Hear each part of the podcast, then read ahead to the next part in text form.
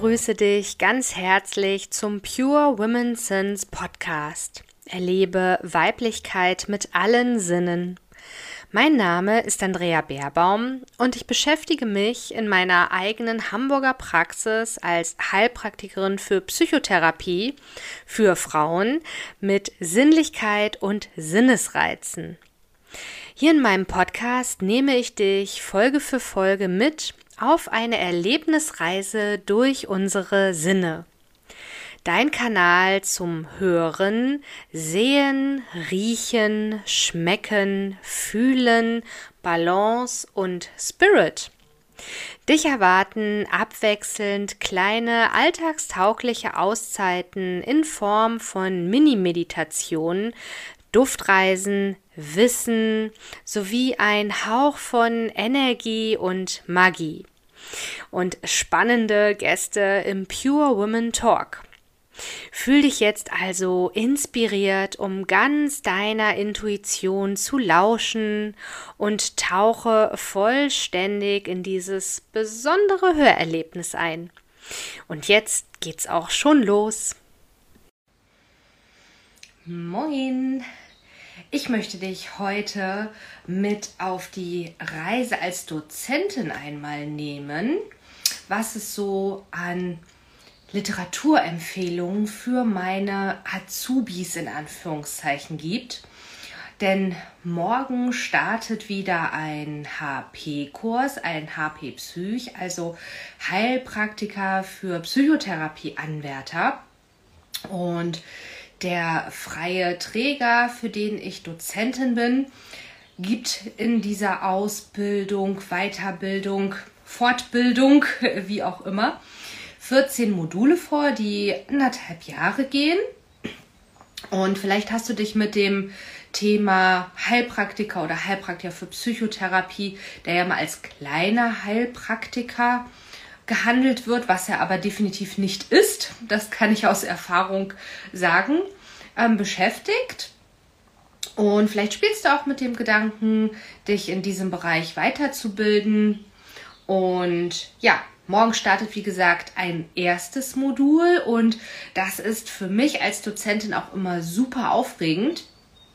Denn ich bin quasi ja, der erste Berührungspunkt auf dem Weg, auf ihrer Reise eben zu ihrem Traumberuf oder zu, ja, zu ihrem Ziel, ähm, dass sie sich da weiterbilden möchten. Und das ist, finde ich, als Dozentin eben eine besondere, verantwortungsvolle Aufgabe. Es ist ja quasi der erste Eindruck, den sie dann ja von der gesamten Ausbildung bekommen und auch der Ausblick, wo es denn hingehen darf. Und da bin ich eben sehr sensibel, gerade bei, bei diesem ersten Beginn. Und die Ausbildung, Weiterbildung, Fortbildung, also Ausbildung kann man es eigentlich nicht nennen, weil sie ist nicht staatlich anerkannt. Also wenn du dich mit dem Thema schon mal beschäftigt hast, dann weißt du, du brauchst theoretisch gar keine Schule, Akademie, was auch immer besuchen. Du kannst dich auch einfach so in deinem Ort äh, an deinem Prüfungsamt anmelden zur Prüfung. Mit dem Gedanken habe ich früher auch gespielt und gedacht, äh, vielleicht doch besser nicht. auch wenn ich aus dem Bereich ja komme, lange Jahre überwiegend ähm, in meiner Pflegetätigkeit in der Psychiatrie gearbeitet und auch ganz viele Jahre lang eben akut, ist das ein Unterschied, ob ich praktisch in dem Thema drin bin und eben auch im schulmedizinischen Thema. Oder ob ich als Heilpraktiker für Psychotherapie das Ganze eben sehe.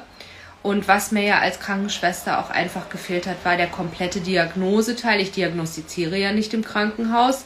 Der Therapieteil, ich kenne Pharmakologie, also Medikamente, die ich ja als Krankenschwester da eben verteilt, gestellt und, und überwacht habe, die Einnahme. Ähm, aber ich habe es mir dann letztlich nicht zugetraut, mich einfach nur zur Prüfung anzumelden. Und im Nachhinein muss ich sagen, war das gut. Denn das ist so ein bisschen wie beim Führerschein, wenn du dich da vielleicht erinnerst, wie das bei dir war. Wir alle lernen die Verkehrsregeln und ähm, das ist auch natürlich sinnvoll, aber die Fragebögen bei der äh, bei der schriftlichen Prüfung eines Führerscheins, die muss man auswendig lernen. Die sind ja so formuliert, die kann man mit logischem Menschenverstand alleine nicht unbedingt beantworten. Und so ist es eben bei der HP oder HP Psych schriftlichen Prüfung genauso. Diese schriftliche Prüfung hat es echt in sich und da muss man auch genauso stumpf, stupide mehr oder weniger die Fragen lernen. Und dann ist da immer noch sehr viel Interpretationsspielraum. Das war auch bei meiner schriftlichen Prüfung damals so. Ja, aber warum ich jetzt heute dir auch meine Buchtipps, meine Literaturempfehlungen vorstellen möchte, und das werde ich jetzt für alle Ausbildungen, die ich gebe, machen. Ich stand auch am Anfang da und deswegen bin ich auf die Idee gekommen, jetzt wo der neue Kurs frisch startet und ich denen auch alles mitgebe dann gleich, was sie in den anderthalb Jahren oder vielleicht auch zwei, sie müssen dann ja nicht direkt danach zur Prüfung gehen, was sie brauchen können, ähm, dass man da gucken kann, was ist denn für einen gut. Und wenn ich jetzt so vor einer Literaturliste stehe oder stand in meinen diversen Weiterbildungen, dann ist ja die Frage, ja, aber welches Buch kaufe ich denn davon? Also was macht denn wirklich Sinn? Und ich habe jetzt eben die rausgesucht, die mir wirklich weitergeholfen haben, also die auch praktisch in der Weiterbildung erprobt sind und die ich jetzt auch noch in meiner Praxis wirklich weiter nutze. Und die auch wirklich in der Ausbildung eben weiterhelfen, die nicht sofort überfordern. Und es macht auch keinen Sinn, sich gleich am Anfang alles zu organisieren. Hm, manche Dinge darf man auch gerne erst zum Ende sich zulegen, damit das auch nicht so einen komischen Druck dann macht. Oder man schon von Tag 1 an irgendwie in der Prüfungssituation hängt, äh, die noch gar nicht da ist. genau. Und ja, ich habe ja äh, mich auch mit dem Thema Ausreden beschäftigt. Warum kommt man denn, wenn man jetzt eine Weiterbildung begonnen hat oder eben dann auch die Selbstständigkeit startet, warum kommt man denn nicht weiter? Warum stagniert es an manchen Punkten? Und da hat jeder seine ganz persönlichen Ausreden. Bei mir war es eben ganz lange auf dem Weg auch zum HP Psych, die dann letztlich nebenberufliche Angestellten-Tätigkeit im Krankenhaus. Ich als Mama mit vier Kindern und Haus dachte, naja, du musst ja irgendwie so ein schickes, fixes Einkommen haben und baust das dann so peu à peu und in Sicherheit aus einer Sicherheit heraus auf. Ja, und das war meine allergrößte Ausrede Nummer eins. Ich war durchgehend in meiner Komfortzone. Es war ja, also meine Fixkosten waren ja gedeckt, es war alles gut. Und alles, was so on top dazu kam, war halt ein Goodie. Und damit lässt es sich sehr gut leben und schlafen, muss ich sagen. Und äh, ja, jetzt wundere ich mich halt vier Jahre, fast vier Jahre später, warum ich noch nicht da bin, wo ich hin wollte. Ja, es hat auch natürlich was mit Disziplin zu tun. Ich bin grundsätzlich diszipliniert, aber es hat leider auch ein Aber. Aber eben, wenn ich mich sicher fühle, habe ich ja, habe ich nicht das Bedürfnis, also da fehlt einfach dieser, dieser Schmerzpunkt, äh, da rauszugehen. Jetzt bin ich kein Freund davon, immer in Schmerzpunkte auch bei, bei meinen Klienten reinzugehen und zu sagen, ja, weil du dich so und so fühlst ne, und deswegen bist du noch nicht weiter, das hilft nicht. Also wenn ich die Erkenntnis nicht selber habe, werde ich mich zu keiner Weiterbildung, zu keinem Coaching, zu keiner Therapie anmelden. Das wäre ja dann keine Eigenmotivation. Also die Eigenmotivation, die kannst du von mir nicht bekommen. Die hast du oder die hast du eben nicht. So, ob ich dir äh, deine Schmerzpunkte erzähle oder nicht. Fakt ist, Ausreden haben wir alle. Meine waren halt ähm, ja die, die Festanstellung und ich habe das so immer weiter reduziert und so ein bisschen mein, mein Komfortzonen-Background äh, reduziert, aber eben nicht genug. Genau. Und deswegen Jetzt kommen die Literaturempfehlungen, weil auch das, wenn ich anfange, mich mit einem Thema zu beschäftigen und nur Wissen aneigne, komme ich nicht aus dieser Ausredenzone. Ähm, man kann sich zehn Bücher zu einem Thema ins Regal stellen und die auch durchlesen und dann hast du immer noch keine eigene Praxis. So, aber auf dem Weg dahin brauchen wir natürlich Input und Wissen und wir brauchen Coaching und Weiterbildung und Mentoring und alles. Und deswegen kommt jetzt die Bibel für die HPs, aber auch eben HP Psychs. Und nochmal zum kleinen Heilpraktiker oder großer. Der Unterschied, ich möchte da jetzt auch mal mit einem Mythos aufräumen, ist einfach nur, der Heilpraktiker beschäftigt sich in seiner Weiterbildung, ich nenne das jetzt bewusst Weiterbildung und nicht Ausbildung, weil es eben keine staatlich anerkannte Regelung gibt. Also jeder Träger, jede Akademie, die das anbietet, kann dieses Curriculum, also die Themeninhalte so gestalten, wie sie das wollen. Letztendlich ist es identisch und wie man es rüberbringt, obliegt äh, dann ja auch den Dozenten. Aber es hat halt bis auf später die amtsärztliche Überprüfung, hat alles, was davor kommt, eben keine einheitliche Regelung ganz anders als der Krankenpflegeberuf. So, die Bibel ist das ICD-10. Das ist ein internationales Klassifizierungssystem für Erkrankungen. Und für uns, für die HP Psychs, ist das Kapitel F, also es ist in Kapitel nach Buchstaben geordnet. Und für uns ist das Kapitel F 0 bis 9 relevant. Und eben der Unterschied zu den HPs, die dürfen sich alle Kapitel anschauen und haben eben das Kapitel F entsprechend dem, dass sie sich alle anschauen und lernen dürfen, das halt in abgespeckter Version sich angeguckt, sag ich mal. Also sie sind auch befähigt, psychische Erkrankungen zu diagnostizieren, therapieren und so weiter. Ist aber in dem Fall nicht so wahnsinnig sinnvoll. Denn sie haben es sich, wie gesagt, nur an der Oberfläche angeschaut. Und der HP Psych der schaut sich jetzt eben ausschließlich das Kapitel F an und die anderen nicht. Das macht er aber in der identischen Intensität, also es dauert genauso lange, wenn man denn Wert darauf legt, dass man auch was drauf hat, wie wenn man sich jetzt eben alle Erkrankungen anschauen würde. Und aus diesem Grund, weil wir uns nur das Kap nur in Anführungszeichen das Kapitel F anschauen, also die, die die 14 Module jetzt dann ab morgen vor sich haben, die sind auch damit bedient die, also wir spielen dann eben in der Liga mit, wir behandeln keine körperlichen Erkrankungen. Also da müssen wir ganz klar vorher abklären bei unseren Patienten. Waren die beim Arzt oder Heilpraktiker eben, haben die diese körperlichen Geschichten ähm, anschauen lassen und dann kommen wir und wir dürfen eben auch dann uns nur mit der Psyche beschäftigen. So, und damit wir eben in der Lage sind, Erkrankungen zu erkennen, zu diagnostizieren und daraus dann eine entsprechend sinnvolle Therapie abzuleiten, brauchen wir dieses ICD-10. Die ICD-11, also 10, das ist immer die Auflage quasi. Die ICD-11 ist in der Mache. Wann sie genau kommt, äh, das ist immer so ein bisschen relativ. Es gibt Veröffentlichungsdaten, die bekannt gegeben werden, aber meistens verschiebt sich das so ein bisschen. Und jetzt hat dieses internationale Verzeichnis einfach den Sinn und Zweck, dass wir uns weltweit über diese Erkrankungen unterhalten können, also wirklich global übergreifend. Und es gibt die Kriterien, also zeitlich und welche Symptome, wann haben die begonnen, über welchen Zeitraum und überhaupt, um uns eben über ein und dieselbe Krankheit unterhalten zu können. Deswegen international, dass wir nicht irgendwie tausend Systeme lernen müssen. Und das ist eben das Wichtigste überhaupt. Danach erschließen wir uns dann jetzt alle Erkrankungen.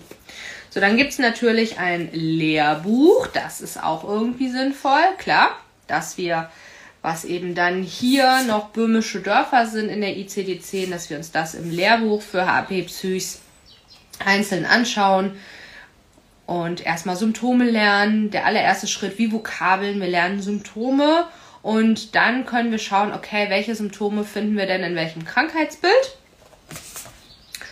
Dann kommt wirklich auch die zweite Bibel und die brauchen wir genauso wie das ICD-10, brauchen wir das permanent in unserer Praxis. Achso, das ICD-10 gibt es in verschiedenen Ausführungen. Das ist jetzt für die Praxis. Es gibt es auch noch für die Forschung und für den klinischen Einsatz. Also je nachdem, wo eben auch ein Psychiater, ein Psychologe, ein Neurologe arbeitet, verschiedene Versionen. Aber natürlich die identischen Erkrankungen, die Aufmachung ist nur anders.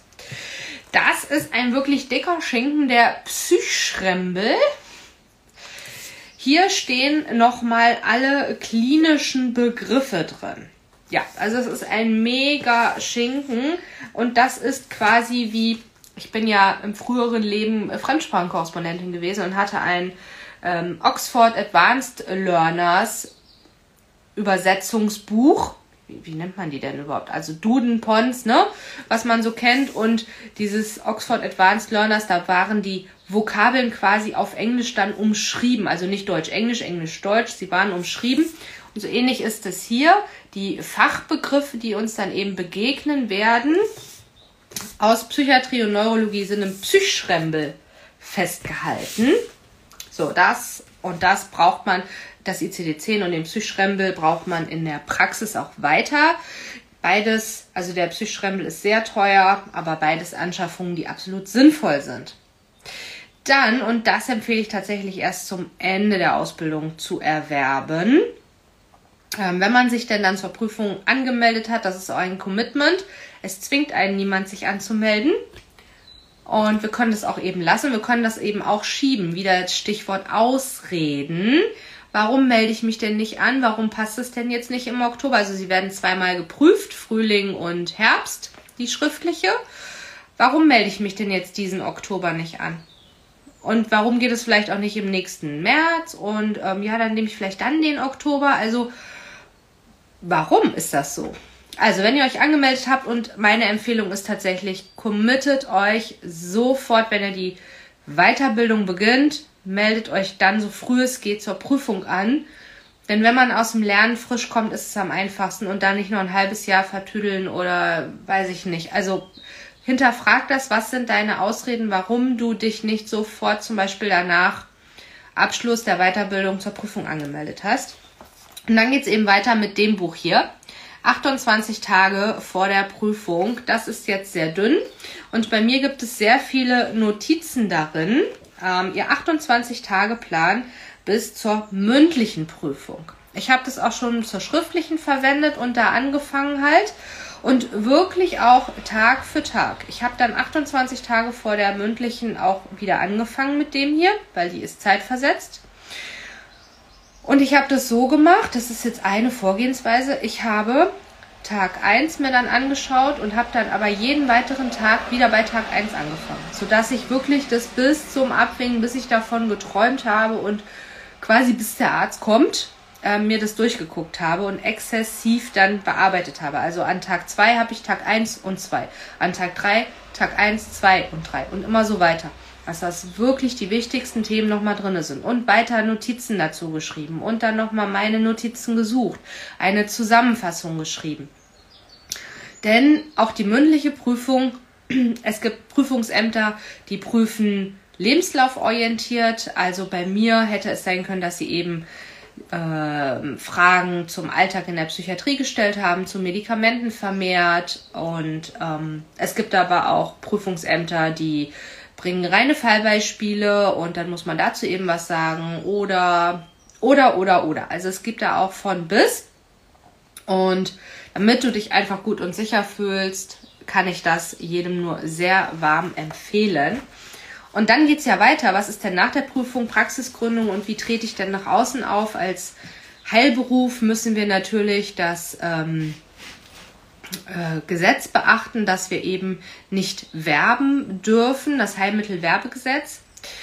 Wir dürfen mit unserer Profession an sich nicht werben. Das müssen wir etwas subtiler und gesetzeskonform machen. Das dürfen Ärzte genauso wenig. Also ein Zahnarzt zum Beispiel darf nicht damit werben. Bei mir gibt es die weißesten, besten Weißerchen. Das muss der etwas anders machen. Der kann zum Beispiel mit ähm, Leistungen werben, die jetzt auch die äh, MTAs, also die medizinischen Fachangestellten, ausführen können, sowas wie Prophylaxeleistungen. Aber da muss man eben genau sich die Gesetze anschauen. Und weil das schwierig sein kann und ich das in einem Heilberuf auch sehr wichtig finde, dass das immer mit unseren Werten, mit unserer Ethik ähm, konform ist, kann ich immer Mindful Social Media Marketing von der Bianca Fritz sehr empfehlen. Das liebe ich und das stelle ich all meinen Azubis vor, egal ob HP Psychs, Aromatherapeuten oder Entspannungstherapeuten. Denn da geht es wirklich darum, wie wir achtsam und erfolgreich kommunizieren. Und das Achtsame brauchen wir halt, damit wir mit diesem Heilmittelwerbegesetz nicht irgendwie anecken. Und weil wir ja auch nicht stumpf irgendein Produkt verkaufen wollen, wir sind im Bereich Therapie und Therapie ist etwas sehr Sensibles. Da haben wir es mit Menschen zu tun, die wirklich eine Erkrankung haben und da gehe ich noch weniger in die Schmerzpunkte. Und damit zu werben, finde ich auch einfach ethisch nicht zu vertreten. Ja, wenn du dann in deinem Beruf, in deiner Praxis angekommen bist und vielleicht auch Gruppensettings anbieten möchtest, ähm, egal ob therapeutisch oder eben im Coaching-Bereich. Du kannst auch äh, Psychoedukation, also Kurse anbieten in Gruppen dann, dass ähm, bestimmte Patientengruppen einfach ihre Erkrankungen besser verstehen lernen. Und es ist jetzt nicht Teil der Ausbildung, wie gestalte ich denn Gruppen, wie gestalte ich denn Kurse und überhaupt. Und da meine Bibel ist das Buch von der Daniela Reuter, die 202 Methoden. Und sie hat auch noch ein Toolkit damit eingebaut was sie gerade jetzt aktualisiert hat. Und das Besondere ist, und deswegen liebe ich dieses Buch und stelle es auch immer vor, dass es sowohl für Online wie auch Offline, also in Präsenz, geeignet sind, die Methoden. Und ja, seitdem ich aufgrund der Pandemie auch online eben meine Azubis unterrichten musste, äh, durfte ich mir ja auch etwas überlegen, denn ich habe online kein Flipchart, ich habe online keine ähm, ja, wahnsinnig vielseitigen Methoden, dachte ich zumindest. Und dank eben dieses Buches und den Kurs, den ich bei ihr auch damals gemacht habe, weil ich wirklich keinen Schimmer hatte, wie soll ich denn interaktive Online-Weiterbildungen gestalten, ähm, bin ich da sehr dankbar für alles, was ich bei ihr gelernt habe und das Buch eben auch. Und es ist eben unterteilt auch in Kennenlernmethoden und ähm, ja, wie, wie mache ich denn eine Gruppendynamik? Wie kann ich das ähm, bedingen und wie kann ich ins Thema reinkommen? Wie bringe ich auch in die Umsetzung? Also da sind wir wieder bei meinem Anfang. Nicht nur Wissen anhäufen, sondern auch anwenden. Wie mache ich das denn? Integration in den Alltag dann. Also ich kann das nur wärmstens empfehlen. Und das sind jetzt meine Literaturempfehlungen für den HP Psych. Dann werden demnächst Aromatherapie und Entspannungstherapeut folgen. Ja, und bei allen Prüfungssituationen oder auch wenn du dich für eine Weiterbildung entschließt, einen beruflichen Werdegang, was sind deine Ausreden? Und wo macht es Sinn, an welcher Stelle sich wirklich sofort auch zu committen, dass du das durchziehst und letztendlich erfolgreich wirst und eben dann auch den Menschen, denen du helfen möchtest, das dann eben auch tun kannst danke dir, dass du dabei warst heute. Und ja, alles Liebe. Bis zum nächsten Mal. So, und da sind wir auch schon am Ende dieser Podcast-Episode angekommen. Ich bedanke mich ganz herzlich für dein Zuhören, dabei sein und bin natürlich neugierig auf dein Feedback. Das kannst du mir super gern per E-Mail senden an andrea.aromapraxis-beerbaum.de. Und du kannst diesen Podcast super gern unterstützen, wenn du ihm eine positive Bewertung hinterlässt. Dann darf das Wissen und die Themen des Pure Women Sense Podcast noch mehr Menschen erreichen. Wenn du mich weiterhin erreichen möchtest, dann kannst du zum einen natürlich wieder bei der nächsten Folge dabei sein. Du darfst dich aber auch mit mir vernetzen über Social Media. Die Links findest du in den Show Notes und natürlich auch über meine Website. Dort findest du auch alle Angebote zu den Aroma-Anwendungen und energetischen Behandlungen hier in meiner Praxis in Hamburg und zum Online-Angebot. Dann gibt es noch die Möglichkeit des Newsletters. Ich persönlich bin kein Newsletterleser. Ich oute mich hier regelmäßig. Aber ich habe festgestellt, meine Kunden stehen total auf Newsletter. Deswegen gibt es für dich, falls du dich jetzt auch angesprochen fühlst, die digitale Duftpost. Und da erhältst du zweimal im Monat eben, ja, meine ganzheitlichen Tipps, Wissen rund um alles, was ich in der Praxis anbiete. Aber ich nehme dich auch mit auf die Reise mit zu meinem zweiten Buch, das ich gerade schreibe. Und du erhältst dann immer die Info, wann das monatliche Aroma-Meetup hier in Hamburg in City-Nähe stattfindet. Das ist einmal mittwochs im Monat und da sind alle, die professionell mit Aromatherapie, Aromapflege, aber auch Duftkommunikation arbeiten, zum Austausch und Netzwerken eingeladen. Also Egal, ob du ein alter Hase bist oder gerade mit der Arbeit beginnen möchtest, du bist herzlich eingeladen. Und ja, jetzt freue ich mich natürlich, wenn du auch bei der nächsten Folge mit all deinen Sinnen wieder dabei bist. Dufte Grüße, deine Andrea Baerbaum.